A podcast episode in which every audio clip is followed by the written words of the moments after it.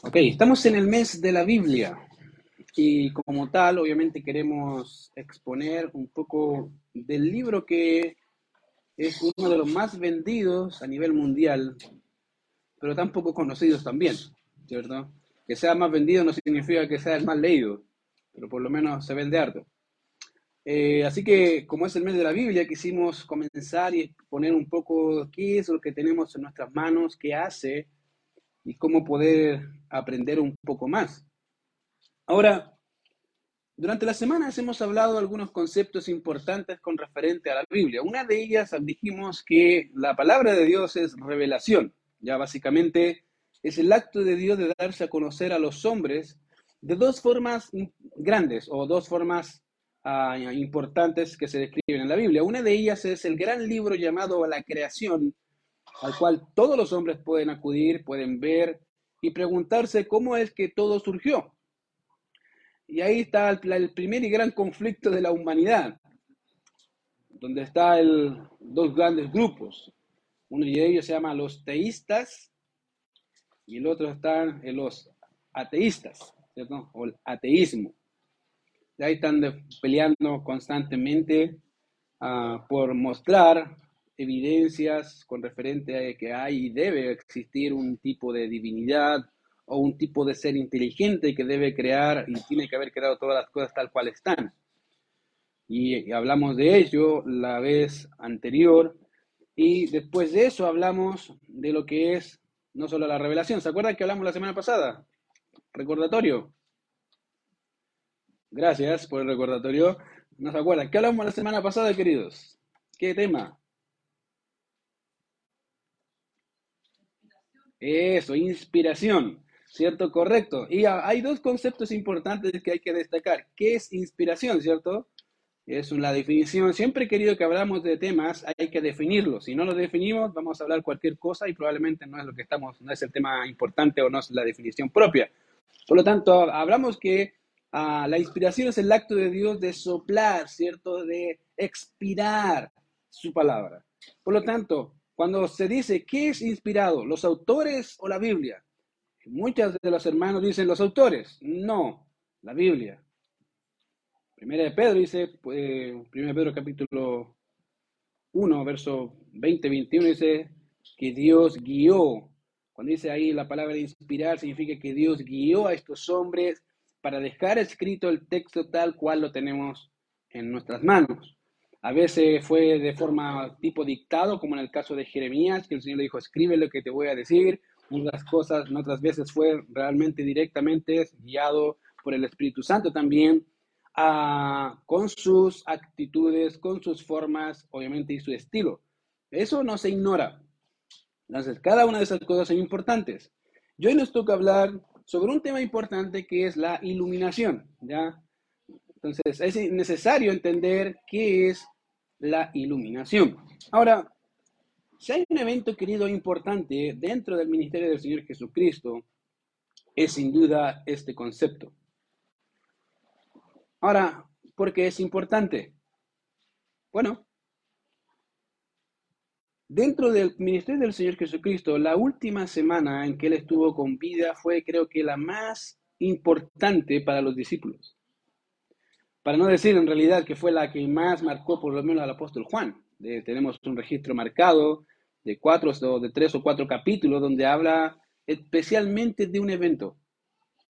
De hecho, el texto de Juan dice que antes que la fiesta de la Pascua empezara, sabiendo el Señor que su hora había llegado ah, para pasar de este mundo al Padre, dice que durante la cena, habiéndose ido el Hijo destinado para entregar al Hijo de Dios, habiéndose ido Judas, Juan nos, dice obviamente algo, cosas importantes. Él dice que el Señor comienza uno de los momentos inolvidables Ah, que Juan nos permite entender y tomando una toalla, dice él, poniéndola en su cintura, empezó a lavar los pies de los discípulos. ¿Se acuerdan? Y empieza a lavar y salta Pedro, ¿se acuerdan? dice, no me vas a lavar los pies. Querido Pedro. El Señor le dijo, bueno, si no te lavo los pies no tendrás parte en el reino. Entonces Pedro al escuchar eso dijo, bueno, entonces lávame entero. No, no, puede ser medio. O, es, o, no es nada o es todo. Así era, Pedro dice, no, y Pedro dice, bueno, el que está limpio no necesita lavarse. Ah, ya. ¿Se acuerdan? Entonces, tomando esta, esa toalla y poniéndola en su cintura, empieza a lavar los pies de los discípulos, comenzando este, uno de, este momento como uno de los momentos más íntimos, queridos, del ministerio del Señor Jesucristo, inolvidable para los apóstoles. Y es en ese evento en que el Señor aquí les dice a los apóstoles lo siguiente. Dice que el Señor les Ah, enseñaría todas las cosas y les haría recordar todo lo que les dijo. Él enviaría a otro, igual a él, de la misma naturaleza, de la misma sustancia, pero distinto a él. Y dijo que este lo que iba a hacer era enseñar o ayudarles a recordar todas las cosas. Y eso es lo que haría por medio de su paracleto, de, como se le dice también al consolador.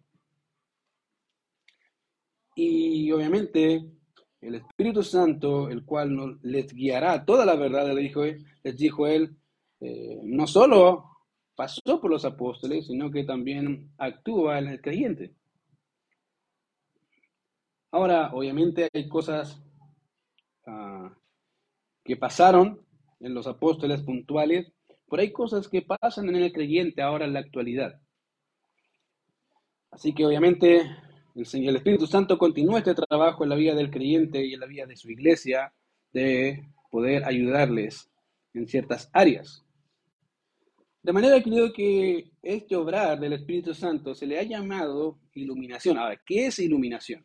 ¿Ya? Así que vamos a ver la definición. Dale, Martín, aprieta nomás. ¿Ya? Iluminación, ahí tiene una definición rápida ah, de qué es iluminación.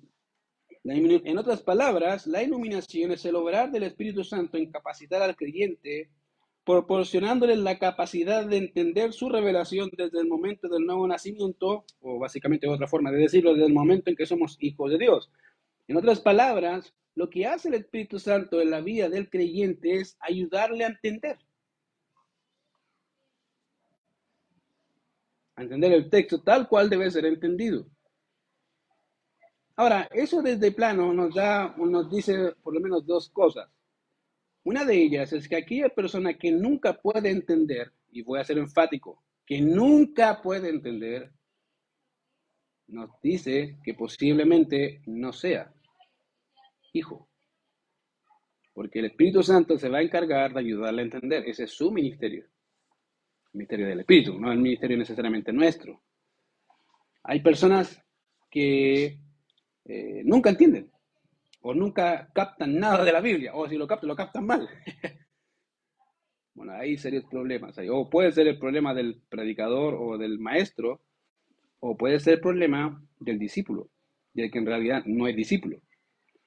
Y eso es una cosa importante, porque como dije, ese no es un ministerio propio de la persona que enseña, es un ministerio del Espíritu Santo por medio de la persona que enseña y en el corazón del oyente. Ambas cosas son de Él. ¿Por qué? Bueno, el Espíritu Santo es quien da los dones, ¿cierto? Sí, Él da el don de enseñanza, por lo tanto la capacidad no es la capacidad innata de un ser humano en enseñar. Si fuera por eso, hay muchos que son aptos para enseñar, pero no necesariamente enseñar verdades bíblicas. Se confunden. Entonces, es un don dado por el Espíritu Santo a creyentes. Por lo tanto, es algo que nace del Espíritu pero también es, es la obra del Espíritu en hacer que aquel oyente que está escuchando, sentado ahí, pueda entender el mensaje. Entonces, eso por lo menos a mí me da consuelo. Digo, o soy claro yo, o el Espíritu Santo es algo allá, no sé. Entonces puede haber dos conflictos, acá o allá. Entonces, eso es importante. Entonces, habiendo entendido el concepto o la definición básica, hay una pregunta que necesitamos contestar. Dale, Martín. Y es con referencia a la salvación. ¿Cómo es que se produce esta iluminación en un hombre pecador, en un incrédulo? ¿Cómo pasa? ¿Cómo sucede? De manera que vamos a ver dos aspectos importantes de la iluminación, en el momento de la salvación y post salvación, cuando somos creyentes. cómo es que el Espíritu Santo hace esa obra en medio del corazón que está oyendo. Y es algo importante. Generalmente no se habla mucho de eso. Generalmente la iluminación se habla del entendimiento de un creyente, pero no en el momento de la salvación, sino durante su salvación. Bueno, quiero ayudarles a entender un poco más sobre este punto. Ahora, una de las cosas que no podemos ignorar, querido, es el hecho de que el hombre natural, por su propia voluntad o entendimiento, no puede, no puede, jamás puede salvarse a sí mismo. No puede. Ahora, vas a tener uno y dice, pero ¿cómo no puede? No, es que no puede. No tiene ningún medio en sí mismo para obtener la salvación por sus propios méritos o por su propia obra. No puede. Y te voy a poner solamente un texto que nos ayuda de eso, con eso. Y vamos a hablar, empezar con la mente. Mira, Primero a los Corintios capítulo 2, verso 14, que es el texto que leyeron hace poquito. Dice lo siguiente, la Reina Valera.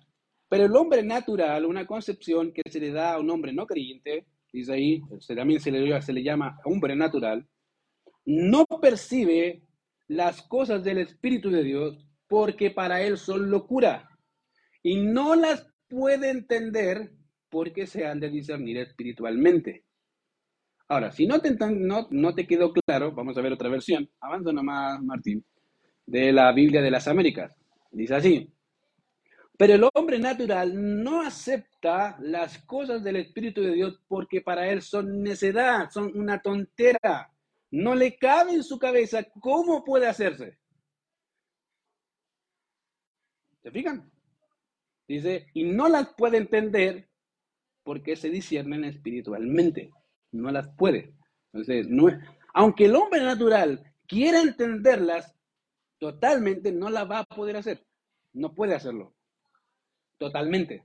Sí hay ciertas verdades que puede entender, pero el, el meollo del asunto no lo entiende. Hay un, hay un conflicto interno en ese corazón.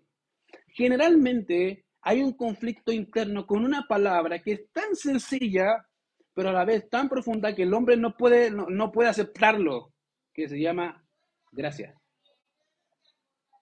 Querido, el mundo en la actualidad se divide en dos grupos grandes. Aquellos que van a salvarse por sus méritos y aquellos que se salvan por los méritos de otro, Cristo Jesús. No hay más. Y la gran mayoría son aquellos que dicen que pueden salvarse por sus méritos. Van a la iglesia, van a cultos, van ministerios de sanaciones, van a diferentes cosas, queriendo buscar un medio para salvarse. Incluso la Iglesia Católica, esos conceptos de poder del bautismo, la primera, la, la, y todas esas cosas son méritos de gracia. Así le llaman, son méritos de gracia. Que son cosas que debe hacer el católico para alcanzar la gracia de Dios. Es un serio problema. Porque el concepto principal de gracia es regalo, no se gana se da. Y el hombre ahí dice, pero ¿cómo Dios? ¿Cómo Dios va a dar algo? Y ahí está el conflicto. Porque no lo creen. Si se fijan, querido, hay dos cosas que el hombre natural hace. Una es que no acepta las cosas que son del espíritu porque para él son locura. No las acepta.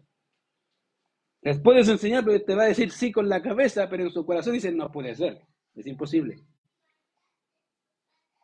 No las acepta. Lo cual, querido, involucra un acto de la voluntad. Cuando tú no aceptas algo es porque es algo, un, algo, una elección, ¿cierto? Hay una elección, hay un acto de voluntad. Yo escojo no aceptarlas, no las creo. Y en segundo lugar, no las puede entender. O sea, una cosa es la voluntad y otra es la mente. No las puede entender. Y dice ahí, no las puede entender. ¿Por qué? ¿Por qué no la puede entender? ¿Por qué? Se han de discernir espiritualmente. Fíjense, una persona cuando determina hacer algo es porque ya ha pensado en ese algo que determinó hacer. Primero se piensa, después se hace. Y aquí está un orden inverso. ¿Por qué? Porque el énfasis es, esa persona no entiende y por eso, no, como no la entiende, como no le entra, decide no aceptar. No lo, no lo acepta. Imposible. Es ilógico. Y es un serio problema. Porque la pregunta es, ¿cómo es que el Espíritu Santo obra en medio de un corazón así? que una no tiene la capacidad, la voluntad para creer por sí mismo en un Salvador y tampoco tiene la mente, la racionalidad para poder ser inmerso y entender el mensaje. Estamos en serio estos problemas. Ahora, ¿qué, quiero decir con eso, querido? Bueno, en otras ocasiones he dicho que cuando el hombre cayó, no cayó algo del hombre. No es que las consecuencias del pecado fueron solamente la muerte. No, las consecuencias del pecado, si bien es la muerte, pero también cargamos con serios problemas en nuestra personalidad, que significa en nuestras emociones, nuestro intelecto, nuestra voluntad, nuestra capacidad de relacionarnos, en nuestro ser moral, todo todo lo que somos como personas fue tocado por el pecado. A tal punto que la Biblia dice que estamos muertos en delitos y pecados, que somos ciegos, que no podemos ver. Entonces, ¿qué puedes hacer? Nada. No puedes hacer nada. Y ahí está la pregunta, por eso les digo, ¿cómo un hombre así puede nacer de nuevo? ¿Qué hace el Espíritu Santo en un hombre de, ese calibre? y lo digo así, de ese hombre de ese calibre, porque en realidad eso éramos nosotros. Eso dijo Pablo a los Efesios, ¿se acuerdan? Y eso era, le dice a los Corintios también, ustedes eran así, así, así, y eso erais. Eran así. Estábamos muertos, teníamos diferentes tipos de pecados, éramos de esa forma. Estábamos muertos, no teníamos vida espiritual en nosotros mismos. Así que, querido, obviamente hay serios problemas ah, si entendemos que la salvación puede ser algo que podemos ganar, porque es un regalo. Querido, no hay acto más vil de un hombre que pensar que aquello que se da, que Dios lo da, puede ganarlo. Digo vil porque eso es rechazar el sacrificio de uno por sus propias fuerzas, imagínate. Qué vil es decirle a Dios, Dios, yo puedo ganarme la salvación con mi fuerza. Y Dios diciéndote entonces, ¿para qué, ¿para qué mandé a mi hijo a morir por ti? No tiene sentido.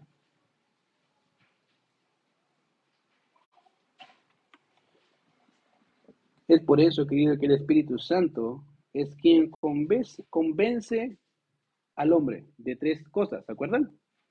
Juan capítulo 16, verso 8 dice que el Espíritu Santo convencerá al mundo de pecado, de justicia y de juicio.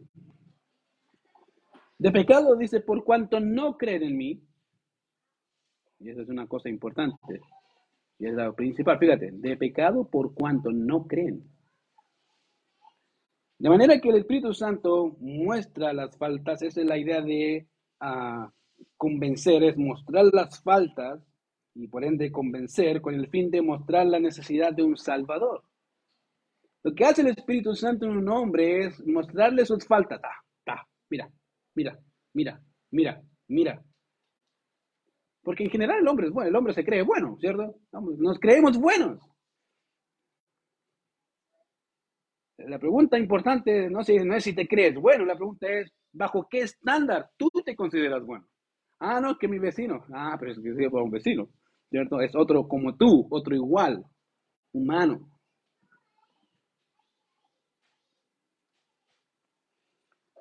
lo que hace el Espíritu Santo es convencer al, al, hombre, obviamente de sus pecados, de sus faltas, convencerlo con el fin de mostrar que necesita un Salvador. De manera que esto, obrar del Espíritu por medio del mensaje del Evangelio, de convencer al hombre, no llega primero al corazón. Fíjense. No es que yo me ponga a hablar y llega de una al corazón, como una flecha. No, no, no, no. ¿A dónde empieza? Mente. Si tú no entiendes, ¿cómo aceptas? Generalmente pasa eso cuando uno va a firmar algún tipo de, uh, de crédito. Cuando uno va a firmar algún tipo de crédito, lo que te pasan es como un turro de hojas, ¿cierto? firme aquí, firme aquí, y uno por hacerla rápida, ¿qué hace? Firma, firma, firma. Y no, no le importa en realidad la letra. Pero, querido, si no sabes lo que estás firmando, ¿qué, qué estás? Después te dice, pero ¿por qué me están cobrando un interés tan alto? Y el hombre te va a decir, ¿leyó aquí? Uh, no, no lo leí. No es problema mío, problema suyo. Bueno, a veces la gente ah, no entiende. No entiende porque no se da tiempo de entender y porque no quiere entender. Y fíjate que el Espíritu Santo empieza su obra por la mente. Empieza a convencer al hombre de sus faltas. ¿Cómo lo hace? Bueno, hiciste esto, ¿te acuerdas? Hiciste esto, ¿te acuerdas? Hiciste esto, ¿te acuerdas? Sí. Sí, mira. Y todo esto ha ofendido a un ser llamado Dios. Empieza a convencer al hombre pecador y llega primero, y no, como dije, llega primero a la mente, no al corazón. Entonces, si el Espíritu Santo es quien convence al pecador, ¿Es obra del Espíritu Santo el llamar a ese pecador al arrepentimiento y volverlo a la fe? Una pregunta. Una cosa es que el Espíritu Santo empieza a convencer a un hombre en su mente y en su corazón de que es pecador y que necesita un Salvador, pero otra cosa distinta es quién lo llama a esa salvación. algunos probablemente están pensando Efesios que nos llamó con llamamientos santos. Corintios, ah, mira, y están pensando en el Padre.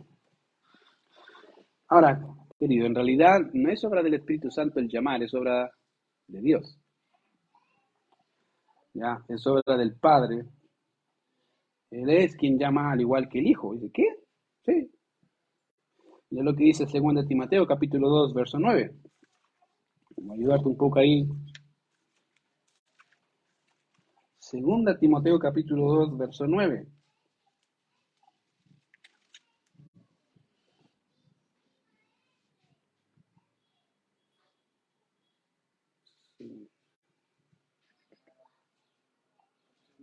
No, no, primera Timoteo 2, 9, perdón. Primera Timoteo 2, 9.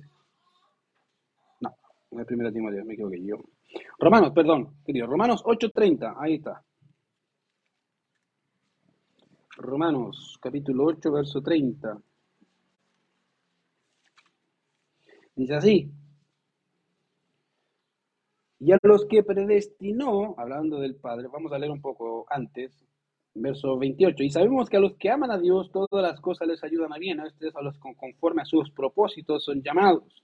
Porque a los que antes conoció también los predestinó para que fuesen hechos conforme a la imagen de su Hijo, para que él sea el primogénito entre muchos hermanos. Y a los que predestinó a estos también llamó. Fíjense.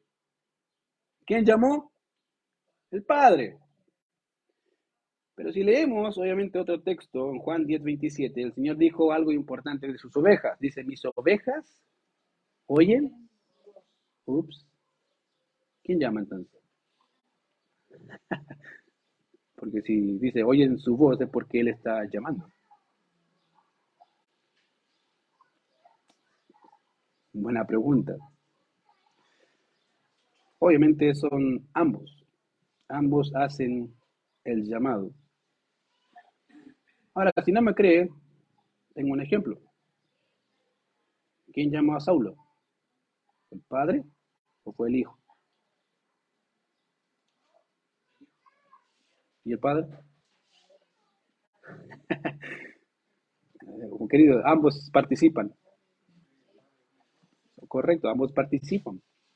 El hijo lo hizo de voz audible, pero el padre lo hizo en el corazón de ese Saulo. Si el padre no hace algo ahí, olvídense, aunque aparezca el mismo Señor, no va a creer. No cree. Ambos participan de esa obra. Así que, obviamente, por tanto, aunque es el Espíritu Santo quien convence de pecado, de justicia y de juicio, es el Padre y el Hijo quien llama a ese pecador. Entonces, es aquí en donde surge nuestra pregunta inicial. ¿Cómo es que se produce esta iluminación en un hombre pecador? ¿Cómo es que un hombre en su estado natural de pecado es llevado al tal punto de poder ver la luz?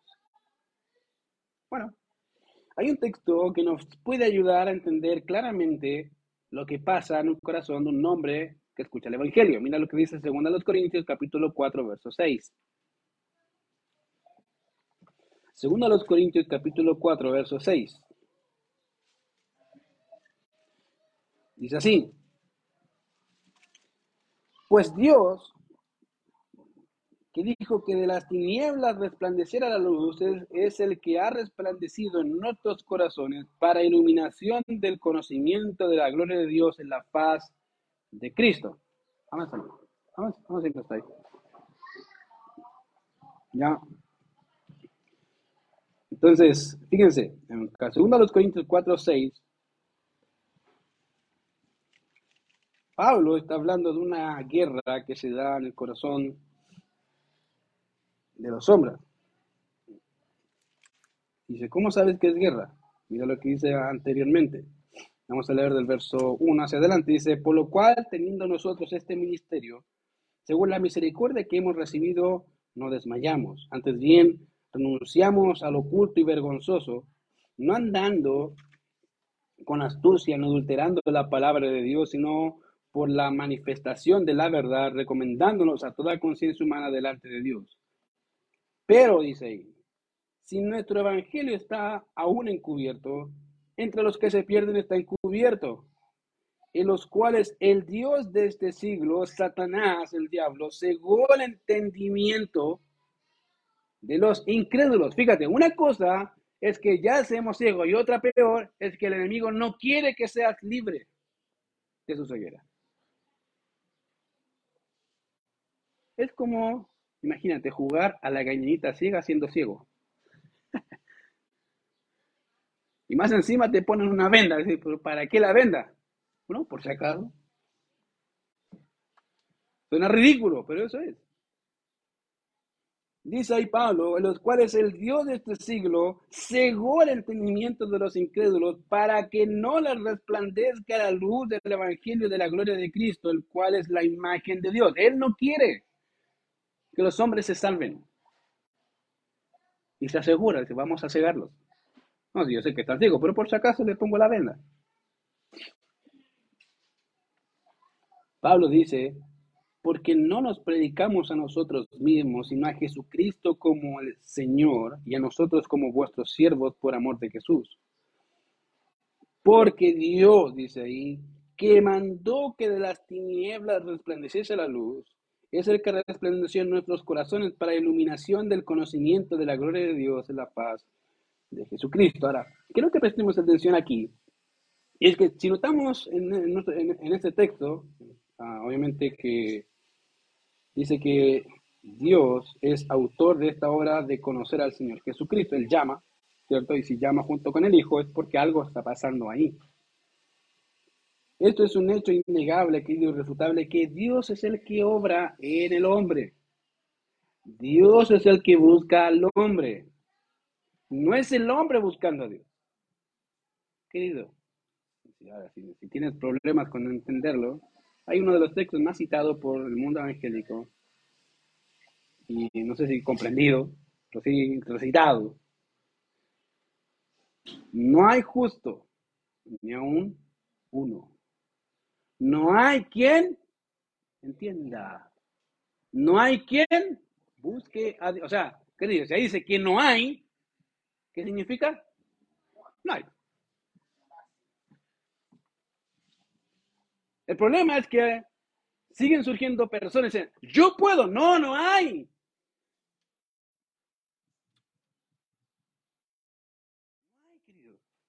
Ningún hombre que quiera que entienda. ¿Por qué? Porque eso nace de Dios. Si Dios no hace que entienda, olvídalo. Pablo dice ahí, obviamente que es un tema irrefutable, innegable. Y el tema es cómo es que funciona la Trinidad en este aspecto. Ahora, mira lo siguiente. En otras palabras, ¿cómo es que la Trinidad obra en relación a un nuevo nacimiento? ¿Cómo es que surge? Si ya sabemos que estamos en un estado perdido, ¿cómo es que surge esto del Espíritu Santo y del Padre y del Hijo obrando en una persona que está escuchando el Evangelio? Bueno, ya he dicho que el Espíritu Santo es quien convence al pecador de su maldad y también que tanto el Padre como el Hijo son los que llaman al arrepentimiento a un hombre. Entonces, este texto nos dice que Dios, ¿ya? que dijo que resplandeciera la luz, fíjate, Pablo está pensando en uno de los pasajes que he enseñado hace no sé cuánto tiempo, y Pablo lo asume y le dice, Dios que mandó, ¿qué mandó? ¿Qué es lo que dijo Dios? Que resplandezca.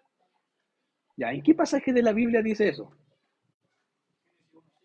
Y dijo Dios, sea la luz. Pablo está pensando eso. Si Dios dijo que sea la luz, o sea, tiene el poder, tiene la facultad para hacer algo de donde no existe. Lo tiene.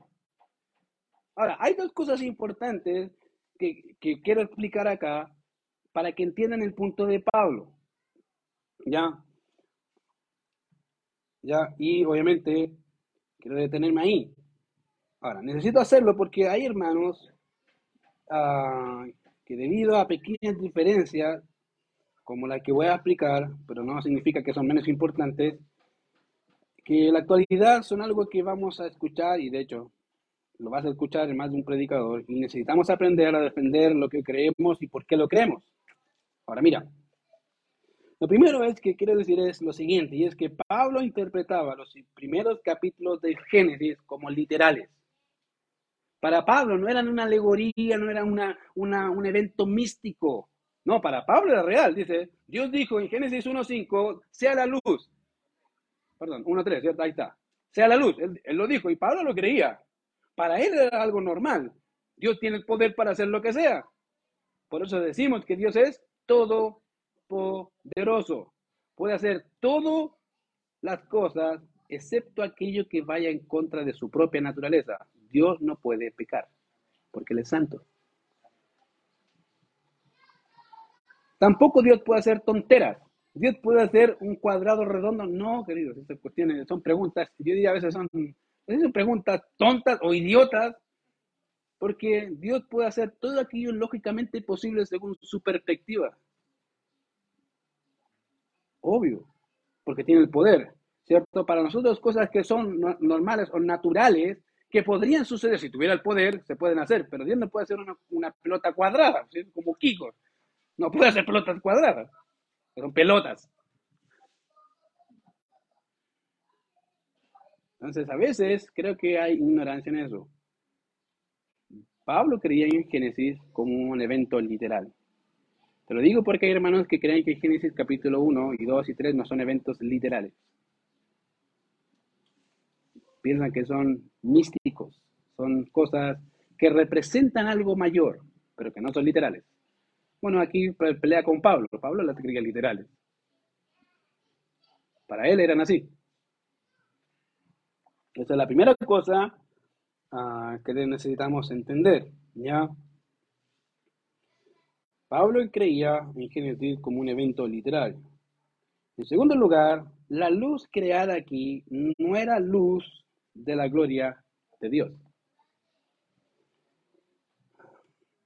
Ahora, querido, no hay texto, no hay texto que respalde una afirmación que dice que esa luz que Dios creó es la luz de su gloria. No hay ningún texto.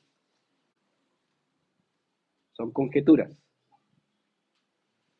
Y tampoco estoy de acuerdo con tal conjetura. ¿Ya?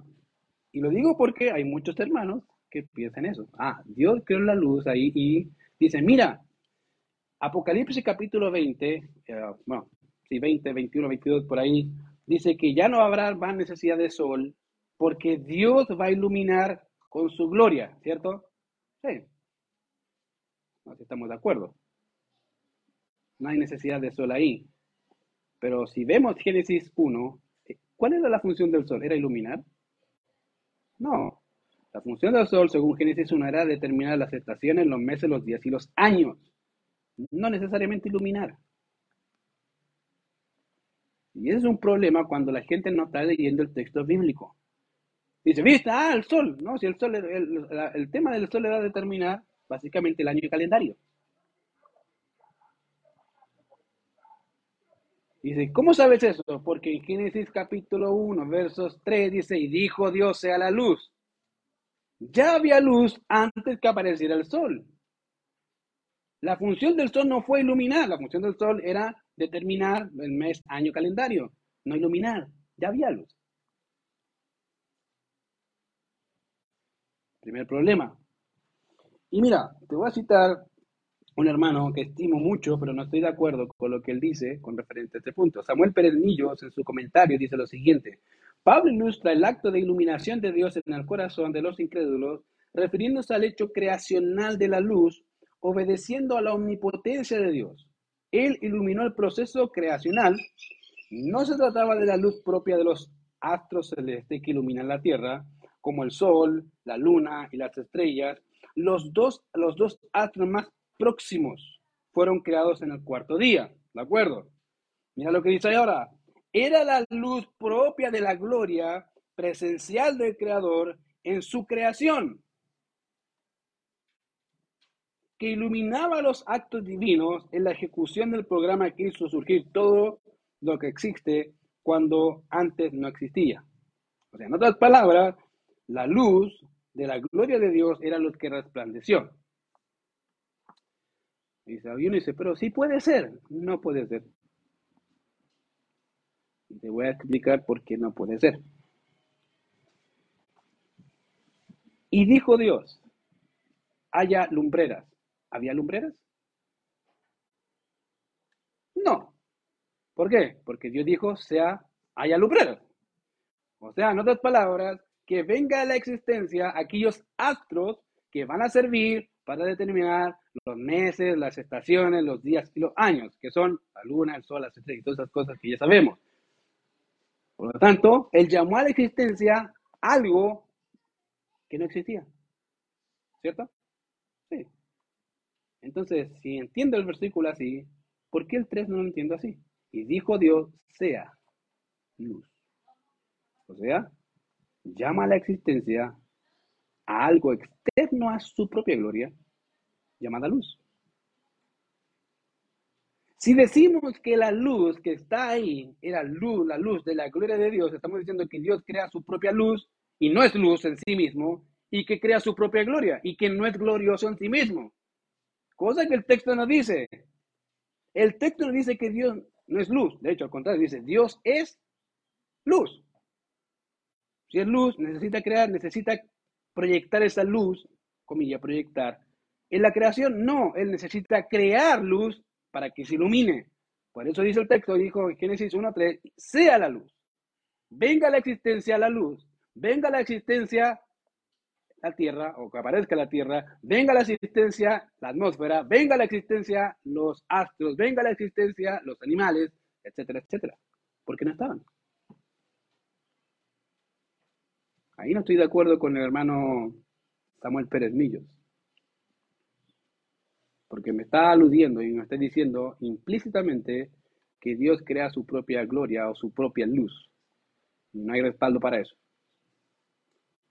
¿Se fijan? Ahora, miren, ya que entendemos eso, que Dios llamó de la inexistencia de la luz, que apareciera la luz, ese es el concepto que Pablo tenía en mente.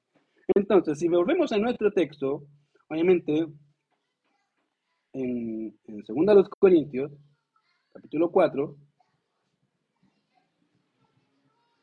2 Corintios, capítulo 4, dice así, porque Dios que mandó que de las tinieblas resplandeciese la luz, o sea, de algo que no había, hizo que apareciera, es el que resplandeció en nuestros corazones. En otras palabras, el mismo acto creativo de Dios en decir, sea la luz, pues el mismo acto creativo poderoso en que Dios ve a un hombre y dice, luz. Ver la gloria de Cristo. Antes de eso, olvídate. No hay. Si Dios no te hubiese dicho, abre los ojos y mira, no hay hombre en el mundo que pueda ver a Cristo. Es solo Dios. Y fíjate, ahora piensa lo siguiente, mira. Imagínate un hombre predicando el Evangelio a un muerto. Y sabemos que esa predicación nace de nosotros, ¿cierto? A nosotros se nos mandó predicar el Evangelio a toda criatura. Bueno, Dios dice, ok, vayan. Y estás hablando con una persona que está muerta en sus delitos y pecados, que no tiene la capacidad, ni la voluntad, ni el intelecto, ni nada para poder entender.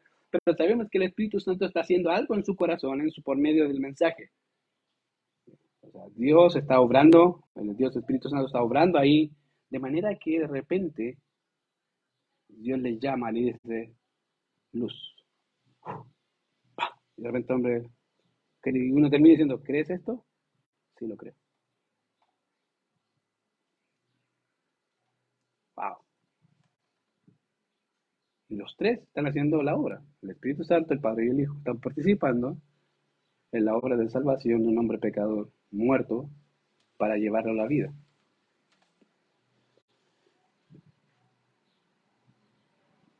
Fíjate, ¿cuál es el punto, querido, de esa iluminación que da Dios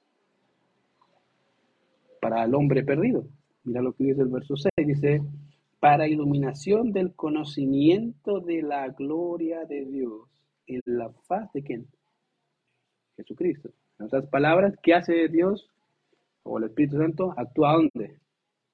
Entendimiento. ¿Para qué? Para que pueda ver, entender, percibir y adorar a quién? A Cristo. Eso es lo que hace. La pregunta, y uno dice, pero ¿cómo sucede eso? Así. Simultáneo. Todo al mismo tiempo. Eso es lo más excepcional. Yo te lo estoy explicando con más ah, con pausa para que puedan entender cómo es que Dios opera en la Trinidad en un corazón de un hombre pecador. Pero así lo hace, querido.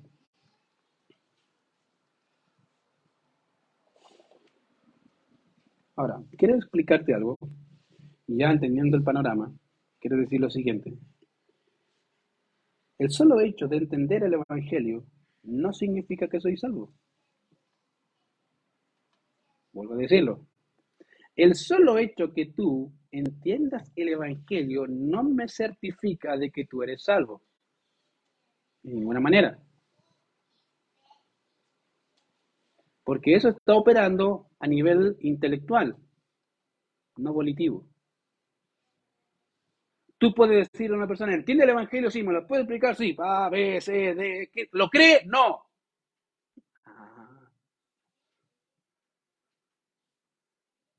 ¿Puede pasar? Sí. Y aquí uno de esos.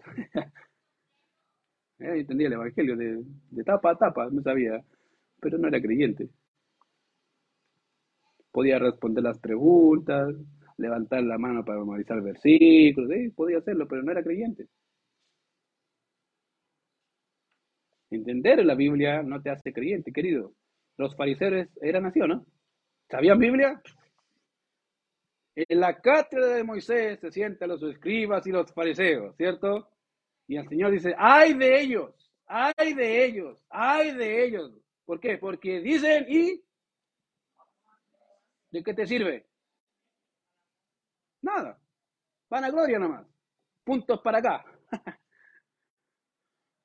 Querido, saber el Evangelio no te hace salvo. Creerlo sí. Vivirlo sí. La iluminación no se encarga solamente de entender. La iluminación del Espíritu Santo te lleva a hacer. No solamente a entenderlo, a vivirlo.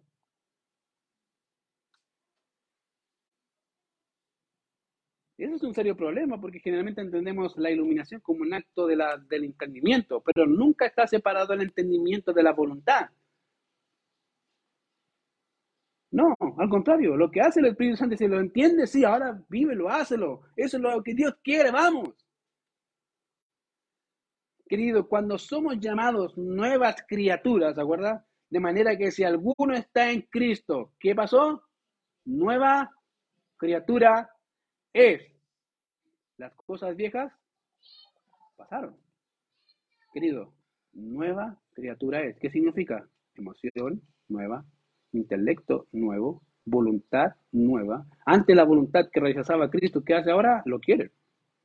Antes ese entendimiento que no entendía nada del, del Evangelio y que para él era locura, ¿qué hace ahora? Son verdades trascendentales. Y antes que nos guiamos por nuestras emociones, por todo viento que el Satanás nos llevaba, ahora no, decimos, no, ¿qué dice Dios? ¿O no? No operan distinto, queridos, son los tres juntos. Como dije, el solo hecho de entender el Evangelio no significa que soy salvo, o mejor dicho, el solo hecho de entender el Evangelio no garantiza la salvación de una persona, sino el acto soberano de Dios en hacer que el pecado, que obviamente que un pecador pueda ver la gloria de Cristo por medio de la iluminación del Espíritu Santo en su vida como creyente, que nos llevará a conformarnos más y más y más y más y más. ¿A quién? A Cristo. Eso lo hace.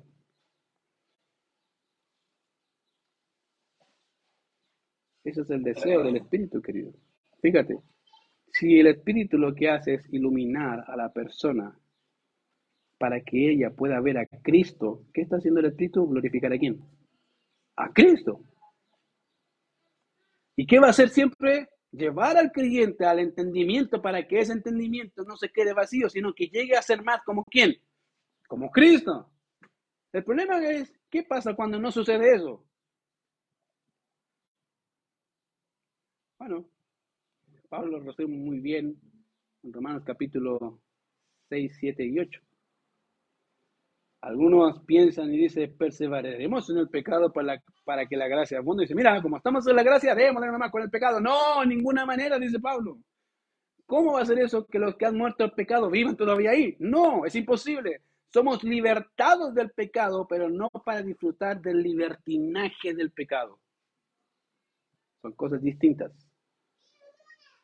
Somos libres del pecado, pero somos esclavos de Cristo, no se nos olvide. Cambiamos de dueño. Y lo que hace el Espíritu dice, ok, como cambiaste de dueño, te voy a ayudar. Es lo impresionante de todo eso, que el Espíritu nos ayuda a entender las verdades, a, a asimilar las verdades y a disfrutarlas. ¿Para qué? Para ir transformándonos de gloria en gloria a la semejanza de su Hijo Jesucristo. Entonces la pregunta es, ¿qué pasa cuando no, no sucede eso? Cuando queda acá y no pasa acá. Bueno, eso se llama, y le he puesto el nombre de orgullo intelectual. Otros les dice son los hermanos Cayampa. ¿pero por qué Cayampa? Porque tienen así un cerebro, pero no tienen corazón no sirve. Es un crecimiento desproporcionado, ¿cierto? Y el problema es que justo me acordé, el hermano Francisco mandó un, un video MacArthur ahí que decía que hay diferentes grados de pecado, ¿cierto? Y también de condenación. Y algo que dijo él, y es verdad, dice que a mayor conocimiento, mayor condena. Ahora, yo no sé si te voy a animar a estudiar, pero sí, te animo a estudiar. ¿A qué? No a condenar, sino a hacer, a cambiar, a, hacer, más, hacer más como el Señor. A ver, eso no sé si les anima, pero la idea es, si quiero crecer, Dios te anima a crecer. Te dice, vamos, crece, crece, crece, crece, crece. Pero ese crecimiento involucra no solamente un acto intelectual, sino un acto volitivo. Quiero hacer la voluntad de Dios, anhelo hacer la voluntad de Dios y voy a luchar contra mi carne para hacerla.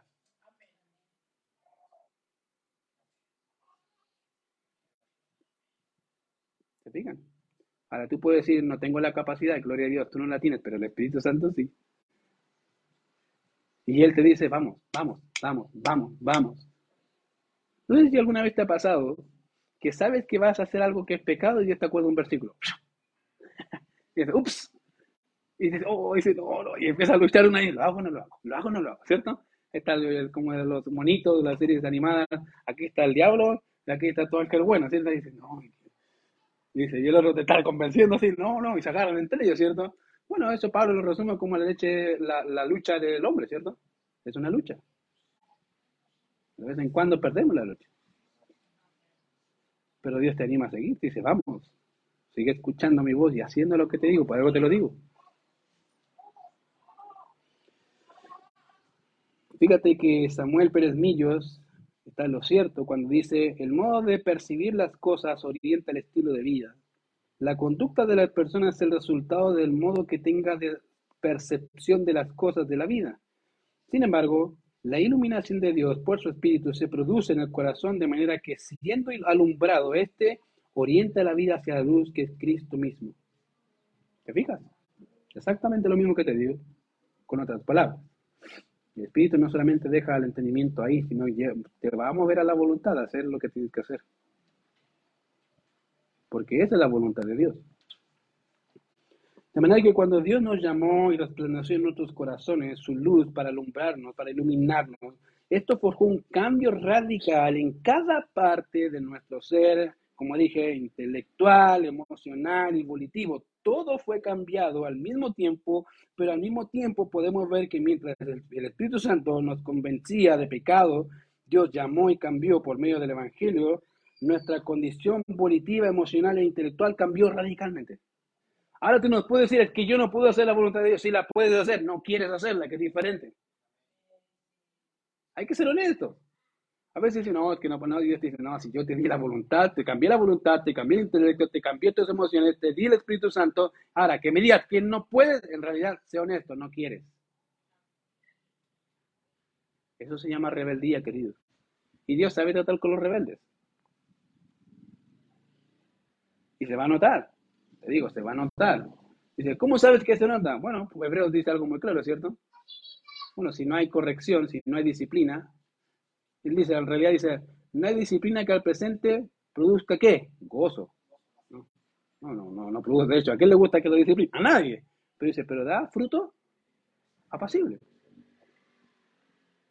De manera que si Dios disciplina, en vez de decir, Señor, ¿por qué me disciplinaste? Diré, gracias, Señor, porque siento tu caricia. Me duele, pero la siento. Pero cuando no la sientas, preocúpate. Porque probablemente no eres hijo, sino bastardo. Y te crees hijo. Y te dice, tú no eres hijo, ¿por qué te tengo que disciplinar a ti si tú no eres mi hijo? ¿Cierto? ¿Qué padre dejaría que un extraño disciplinara a su hijo? Yo no dejaría que otro discipline a mi hijo porque es mi hijo, yo lo disciplino. Es mi responsabilidad.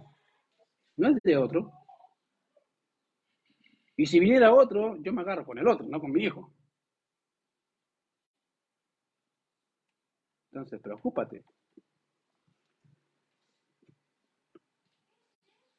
Fíjate que, habiendo entendido obviamente la pregunta, ¿cómo es que la iluminación se da en la vida de un hombre pecador? Tenemos que llevar obviamente al punto en cómo es que el Espíritu Santo obra ahora en la actualidad del hombre creyente ya. Y es una pregunta que necesitamos abordar debido a malos entendidos que existe con referencia al concepto de iluminación. ¿Ya? Avanza más. Ahora sí. Dale. Ahora, hay extremos de la iluminación que se pueden malentender. ¿Ya? En primer lugar, cuando le llevamos al extremo lo que es la iluminación, lo que puede pasar es que se confunda con lo que es revelación. Cuando se lleva a un punto donde ambas cosas funcionan juntas, hay gente dice, ¿viste? Iluminación y revelación son lo mismo. No. Ya puede llevarse un tema a un punto así. Eso es debido, como dije, al concepto que hay entre el círculo evangélico de la palabra iluminación. Ahora bien, aunque es verdad que en el Antiguo Testamento la revelación de nuevas verdades dadas por Dios por medio de su Espíritu a los profetas implicaba de iluminación para poder comprenderlas, eso no significa que los profetas entendieran todas las cosas, queridos. Los profetas muchas veces no entendían todo. No lo entendían. Algunos dicen, ah, están negando el Espíritu. No, no estoy negando el Espíritu. Eso es lo que dice la Biblia. Ahora, si no me crees, mira lo que dice primera, primera de Pedro.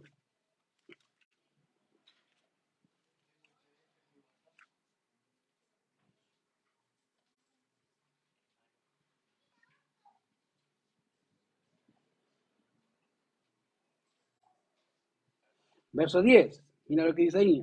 Pedro hablando de los profetas, dice ahí, los profetas que profetizaron de la gracia destinada a vosotros, fíjate, él está diciendo, hay profetas que hablaron de la gracia destinada a vosotros, inquirieron y diligentemente indagaron acerca de esta salvación.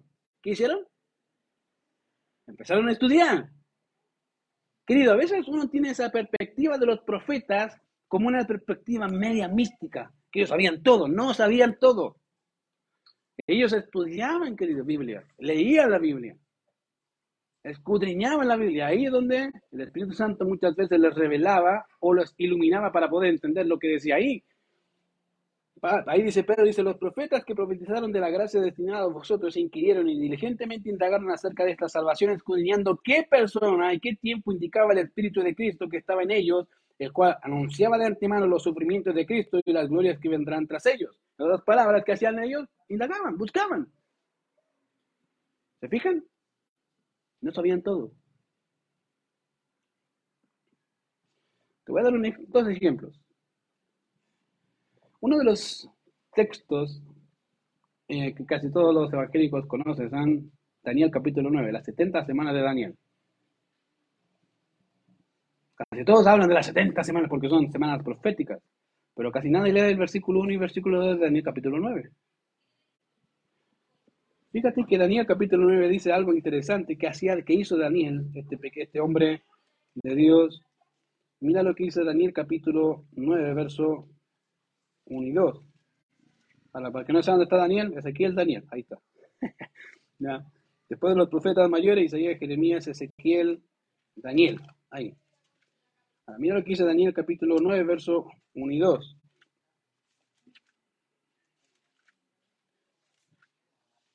Dice ahí, en el año primero de Darío, hijo de Azuero, de la nación de los Medos, que vino a ser rey sobre el reino de los caldeos, en el año primero de su reinado, yo, Daniel, fíjate, presta atención, mire, ¿qué hizo Daniel? Miré atentamente los libros, pergaminos, eso significa ahí. Miré atentamente los libros, el número de los años que habló Jehová al profeta. ¿A quién? ¿Qué estaba haciendo? ¿Qué estaba haciendo Daniel? Estaba estudiando, a ver, ya, dijo, ok, Dios dijo a Jeremías, 70 años están determinados, ya, lo entiendo, lo asimilo, ahí está. Y él dice ahí que, dice, en el año primero que hizo él, atentamente, los libros, no era uno, no solamente uno, eso ya estaba. Lo que hizo Daniel fue decir, ok, Dios le dijo a Jeremías 70 años, pero esos 70 años vienen de Deuteronomio. Dice, ¿cómo es eso? Sí, la ley decía que los, judíos debían dejar la tierra descansar. ¿Cuántos años? Un año. Cada, siete, cada seis años, el séptimo, descansar. ¿Qué hizo Israel? Todo lo contrario. No descansó la tierra. Entonces, en su mente, Daniel, ¿qué hizo? Dijo, ok, estoy leyendo el libro de Jeremías, estoy leyendo la ley y hay algo que no me cuadra. Por eso dijo, dice los libros, plural, Dice atentamente los libros el número de los años de que habló Jehová al profeta Jeremías, que habían de cumplirse las desolaciones en Jerusalén en 70 años. ¿Y qué pasó? Obviamente Daniel, como es superdotado, dijo, ya entendí el misterio, ya sé la verdad, no necesito oración, no necesito nada. No, dice ahí, volví mi rostro a Dios el Señor, buscándole en oración y ruego en ayuno, silicio y ceniza. ¿Qué hizo Dios? Señor, necesito entender qué pasa porque aquí dice 70 años y ya se cumplieron los 70 años. No entiendo. Oro por el pecado de mi pueblo porque hemos pecado en contra tuya, pero dime, quiero entender qué está pasando que no he visto y que está ahí. Eso es iluminación, querido, y revelación al mismo tiempo. Por un lado, Dios le muestra, 70 semanas están determinadas para tu pueblo y para tu santa ciudad, y le está explicando algo que antes no había, no se veía. Dios se lo explicó por medio de revelación pero también le, ayudó a entender por iluminación. Si no hace esas dos cosas juntas, olvídese, aunque se lo explique el, el ángel, no lo entiende. ¿Entienden ahora? A veces por eso hay serios problemas, porque asimilan que revelación e inspiración es lo mismo, y no es lo mismo. Y lo mismo pasó también con, ah, con lo que pasó con Nabucodonosor ah, sobre su sueño. ¿ya? Pero son ejemplos. Ese es un extremo. En segundo lugar, la iluminación no es una obra mística en el sentido de que hay que entrar en un trance para que las verdades reveladas puedan ser uh, entendibles para el creyente al ejercitarnos, obviamente, para eso. No es que yo me, me fumo un pito y entro en trance para iluminar. Y te lo digo porque hay gente que entiende eso como ese tipo medio raro de misticismo. Ah, me iluminé. Digo, este, no, este está volado, no está iluminado. Y a veces uno dice, oh, ¿qué, ¿qué pasa acá? Y hermanos que creen eso, querido, está mal. Está mal. Ya, obviamente, el ocuparnos en la piedad y el ocuparnos uh, nuestras cualidades, como dije, intelecto, emoción y voluntad para poder entender, es parte de la función del Espíritu Santo. No es que las uh, apagamos, ya como hacen algunos, con tipo de trance. No es que repito una cabalá todo el rato, todo el rato, todo el rato, todo el rato para llegar a un tipo de trance y ahí recibo iluminación. No, no, no. Fíjate que siempre que hay iluminación está el, está el intelecto activo para entender. Una cabalá no me hace tener la mente activa, me hace adormecerla. ¿Niega la Biblia? Niega la Biblia, porque la iluminación tiene que ver con un entendimiento y una voluntad guiadas por el Espíritu Santo para entender y hacer. Si no tengo eso, estamos hablando de otra cosa, que no es iluminación, bíblica. Tenga cuidado cuando escuche algún hermano por ahí y dice, no, es que entré en un trance y el Señor me iluminó. Oh, ¿qué, te, ¿Qué te iluminó? Ups, serio. Son dos problemas extremos. Ahora, ¿qué pasa cuando hablamos de nuestra vida en santidad? ¿Cómo eso se ve? Bueno, ya entendimos lo que hace el Espíritu Santo en un hombre pecador. Y necesitamos entender lo que hace el Espíritu Santo en el presente, en el creyente, y es que nos capacita para poder, como dije, entender las escrituras y aplicar, aplicarlas a nuestro corazón, nuestra vida. Pablo, en Efesios capítulo 1, versos 16 al 19, Ora a Dios por los Efesios. Y mira lo que dice ahí en Efesios capítulo 1, 16 al 19. Dice, no ceso de dar gracias por vosotros, haciendo memoria de vosotros en mis oraciones, para que el Dios de nuestro Señor Jesucristo, el Padre de gloria, os dé espíritu de sabiduría y de revelación en el conocimiento de Él. ¿Cómo lo hace? Alumbrando los ojos de vuestro entendimiento. Literalmente alumbrando los ojos del corazón para que puedan ver Pablo está pidiendo a Dios, Señor, ayuda a los creyentes de Éfeso a entender más y más y más de ti, a conocerte más. Que puedan atesorarlo, que puedan vivirlo, que puedan disfrutarlo. Ahora, mira lo que dice ahí, cómo se hace. Para que sepáis cuál es la esperanza, cuáles las riquezas de los santos y cuál la superimenente grandeza de tu poder. Wow. Fíjate que Pablo decía, Señor, para que conozcan lo que tú les has dado. Para que no, para que no sean verdades diáfanas. Al contrario, que sean en realidad cosas que puedan, wow, sorprendernos, que, los puedan, que lo puedan ver, Señor. Y Pablo decía, Señor, muéstrales, ilumina sus corazones para que pueda hacer algo y entender la esperanza. Querido, cuando el creyente entiende lo que le espera, debe ser un motor que nos lleve a obedecer. Fíjate que el Señor, a pesar de que nos salvó, no solamente nos salva, un día dice que nos dará recompensas. Y tú puedes decir, oye, qué carnal. No, no es carnal, es espiritual en realidad. Pablo decía, no, no es que extiendo mi mano, quiero extenderle, quiero llegar a hacer más, más, más, más, quiero esforzarme. Y no solamente da regalos, sino coronas. Wow. Bueno, si puedes despertar tu deseo por servir más, querido, apunta para allá. Quiero esa corona, quiero esa corona, quiero eso, quiero esa recompensa. La quiero. Ahora, obviamente guiado por una motivación correcta. ¿Para qué? Para un día llegar al trono de la gracia y decir, Señor, esto es tuyo. Ahí está.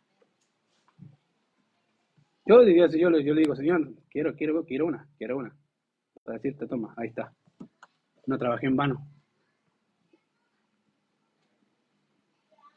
Yo no sé si tú quieres eso, yo corro para eso. No corremos la carrera solamente por mirar al fin y llegar a, y llegar a la meta, no, llegar de la, de la mejor forma. Y si se puede por un galardón, mejor. Para así darlo a los pies de aquel que murió y resucitó por nosotros.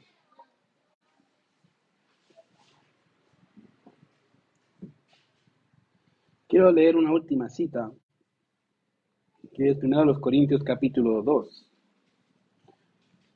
Antes de terminar, primero los Corintios capítulo 2, verso 9.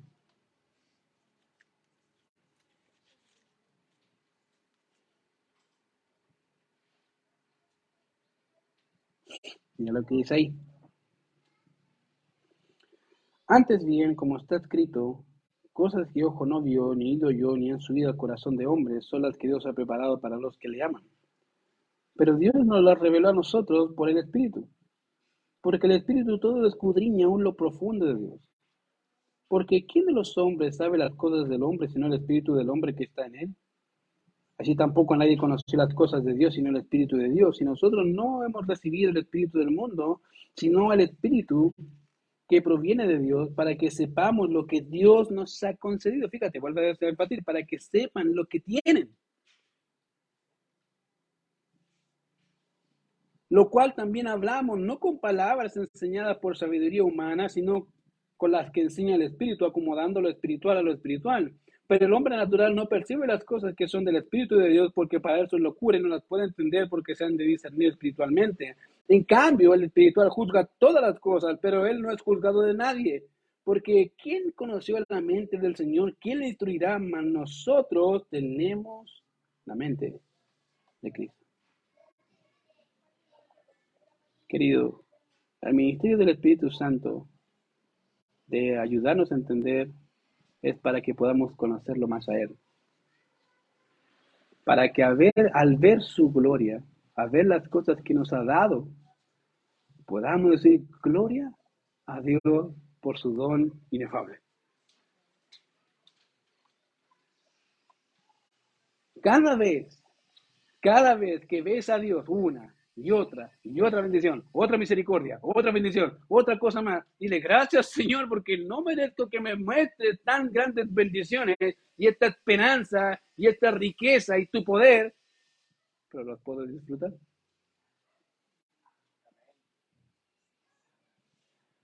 La pregunta es ¿por qué no lo disfrutamos? Y ese no es el problema de Dios, es el problema nuestro. Porque constantemente o estamos apagando el espíritu o estamos contristando el espíritu. Como que pretendemos ser más sabios que él. Y pensamos que lo que estamos haciendo muchas veces es la voluntad de Dios cuando más de una vez Dios te ha dicho no es mi voluntad. Y uno se autoconvence, ¿eh? no es la cosa seria, se autoconvence de que eso es. Querido, Dios el Espíritu Santo nos ilumina. Aprovechemos esa riqueza. ¿Cómo la puedes aprovechar? De una forma sencilla y fácil. No es fácil entre comillas. ¿ya? La forma sencilla es lea la Biblia. La forma no tan sencilla es medítela y practíquela. Es la mejor ganancia que tiene, porque entre más lea, más conocerá de su Salvador. Vamos ahora.